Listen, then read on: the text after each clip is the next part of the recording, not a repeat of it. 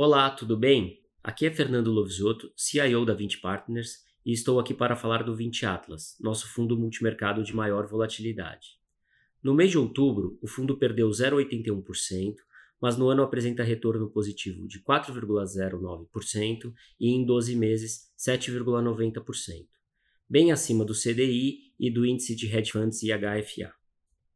Após uma alta relevante das bolsas ao longo do mês, os mercados devolveram os ganhos na última semana devido à redução de risco por conta da eleição nos Estados Unidos e da ressurgência de casos de Covid e aumento nos lockdowns da Europa. No Brasil, o quadro de possível deterioração fiscal associada ao aumento do prêmio dos títulos públicos, notadamente as LFTs, e a piora da inflação no curto prazo fizeram com que a parte curta da curva abrisse.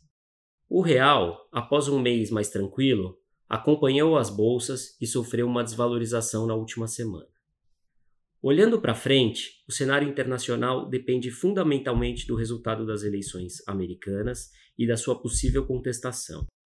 A aparente divisão do Congresso entre republicanos e democratas favorece um equilíbrio maior de poderes, independente de quem seja o presidente. Por fim, o Brasil ficará refém da definição da manutenção do teto dos gastos para 2021. Ao longo do mês de outubro, trabalhamos em média com 80% do risco que vínhamos assumindo nos últimos meses, fruto principalmente de posições compradas em bolsa e compradas em dólar via uma estrutura de opções.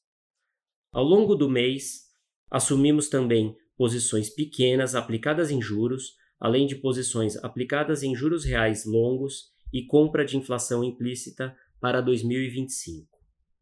Fechamos o mês com posições compradas em real e euro e vendidas em peso mexicano.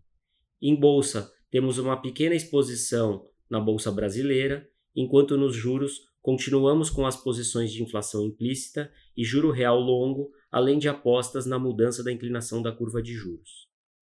A resolução da eleição americana retirará um importante fator de indefinição no mercado, fazendo com que possamos assumir riscos de forma mais importante ao longo do mês.